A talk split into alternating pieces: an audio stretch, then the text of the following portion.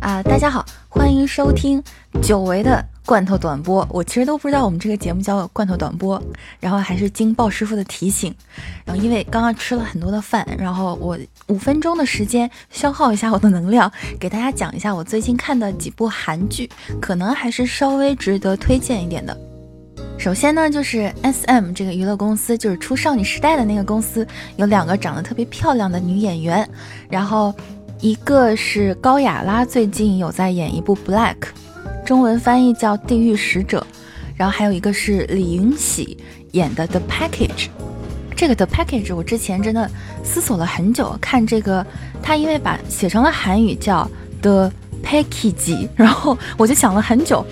这个剧呢，就是一如既往，李云喜的演技我们都知道，她就是长得很好看的一个女生，然后没有什么演技，演所有戏都是一样的。这个剧也挺无聊的，就是发生在一个巴黎旅行的故事，啊，景色还是不错的。然后第一集讲就讲了很多，带到了很多景点。啊，大概呢就是讲这个男生因为和女女友分手，然后自己一个人参加了一个旅游团儿，然后这个李云李云喜是我们的导游，他们两个人之间可能会发生一些爱情的故事，那后面我就没有再追下去。然后另一部呢，这个高雅拉演的《Black 地狱使者》是我一直在看的，它前两集是前两集看起来剪辑的比较一般，然后能看出来导演稍微有一些野心。呃，但是线铺的比较乱。不过到第三集、第四集开始，这个剧情就明朗起来了。它主要讲的是，呃，高雅拉饰演的这个女主，她是有阴阳眼的，她能够看到即将死的人背后呢冒着一团黑烟。她通过触摸这个黑烟，然后能够看到这个人死亡当下的这个场景。所以呢，她就想利用这个自己的这个功能，然后去解救更多的人。然后他们阴间好像是，呃，有一种。就是他这个差事嘛，地狱使者的这个差事，他们是来负责收死掉的人的灵魂的。然后这里面有很多当差的人，都是一些，比如说自杀呀，或者是意外死亡的人。然后所以呢，就有很多灵魂，呃，刚被。弄去当这个差当这个差的时候，他不太专业，就是看到一些死亡的人的灵魂呢，他觉得这个人太不应该死了，就不想收到他的灵魂，或者是看到自己同龄的人还在活着，然后就觉得特别委屈，就会钻到死亡的人的躯体里面，然后再继续隐藏在他的躯体下活下去这样的事情。所以呢，呃，这个宋承宪。到后半部分的角色，就是其实宋承宪这个角色前面已经死掉了，然后呢，有一个阴间使者，为了去寻找这样一个不称职的当差的人，然后钻到了宋承宪的这个体内，然后继续延续一个故事。它其实里面有很多的线，啊，有相当于是两集会播一个案子，但其实每一个案子当中都会有一两个角色是互相穿插的，然后会有一条很明显的主线出来。就包括女主爸爸的死亡，然后包括一些大的伤亡的事件，然后后面也会牵扯出很多什么政府啊，然后什么机关啊、警察内部体系的这样的一个故事，啊，我觉得它每一集时间比较长，然后嗯，故事呢不是那么的紧凑，而且它。有些角色会在前几集出现，然后后面几集就消失了，所以可能看起来连贯性会有问题。但是现在已经出到了十二集，我觉得一口气看下来，嗯，是不太可能的。就是分开看一看，然后还是可以看下去的。还有一部呢，就是呃叫《魔女的法庭》，然后女主是郑丽媛，男主嗯不是特别熟，叫尹贤敏。郑丽媛就是。金三顺里面那个瘦瘦的那个女生，然后她之前就是整容失败嘛，呃，脸蛮垮的，但这次出来还可以。她就是呃，也是有一条主线，就是女主妈妈的死亡，可能有一些韩剧里面本身就掺杂的什么复仇啊这样的内容。但是这个女生她是一个女主的特色还是蛮明显的，她就是一个唯唯利是图、见钱眼开的这样的一个呃一个检察检察官。在办案的时候呢，他会用一些啊小手段，可能是在法律的边缘，然后来快速的结束每一个案子。这样，最后呢，他因为犯下了一些问题，然后被分到了一个可能无法升职的，就是啊女性和儿童犯罪部。也就是说，这里面的每一个案子都有可能是女生被性侵，或者是小孩子被猥亵这样的，嗯，题材的一个剧。呃，可能和最近一些韩剧的呃韩国电影的内容主流的想法比较通，但是它还是有很多喜剧的色彩在里面，所以这个剧娱乐的可看性还是蛮强的。呃，然后还有，嗯，跟之前那个 Black 稍微有点像的一部剧叫《当你沉睡时》，但这部剧已经完结了，现在我没有全部看完。它是裴秀智和李钟硕演的，呃，也已经相当的有人气了。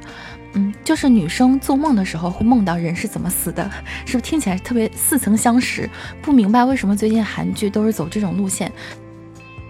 啊？但是这部剧呢，可能会比那个 Black 更注重于爱情方面吧？就从海报我是这样看出来的。啊，还有一部我觉得完全是李瑶媛个人像的一个剧叫。傅岩洞复仇者们这个剧原原作也是一个比较受欢迎的漫画，然后就是讲三个身处于不同环境的，然后有着不同的老公的三个家庭主妇，然后联合起来一起去对付他们的老公们。然后听起其实它叫复仇者们，但完全不是韩剧意义上的那种复仇，其实就是女这些家庭妇女们能做的事情也都有限。然后剧也蛮有意思的，而且李瑶媛在开始的时候是一个啊特别端庄的一个夫人的这样的一个形象，然后这个里面有可能是啊上流社会的一个夫人第一次吃到泡面，第一次吃到鸡爪，然后第一次到传统的市场，有很多这样的小举动，李瑶媛演的都特别可爱，所以之前很喜欢《不夜城》，看了《不夜城》之后特别喜欢李瑶媛的小伙伴们可以看一下这部剧。啊，最后我想说的就是，我认为是这一季最佳的一部剧，叫做《今生是第一次》。啊，这部剧的女主叫郑素敏，她好像深得很多拍这种类型，特别是有线台的一些导演的喜爱，然后演技也蛮好的。这部剧呢，主要它和之前我们介绍过的啊《逃避虽可耻但是有用》特别像，它就是一个。契约结婚的一个故事，女生呢是一个从呃二线或者是三线的城市，然后到了首尔，毕业于首尔大学，然后开始做助理的编剧的这样的一个故事，然后在工作又不顺利，然后又无家可归的情况下，她阴差阳错租到了男主的房子，然后这个时候呢，男主正值是被逼婚的这样的一个情况，所以他们就以这个男主给女主。的房租打个折扣，然后呢，女主就跟他签，跟他走了一个形式的这样的婚姻，然后两个人慢慢产生了感情的这样的一个故事，啊，但是它和逃避虽可耻但有用比较大的区别就是两个家庭的背景他会说的比较清楚，比如说女主的妈妈就是一个啊在小小城镇，然后默默的扶持着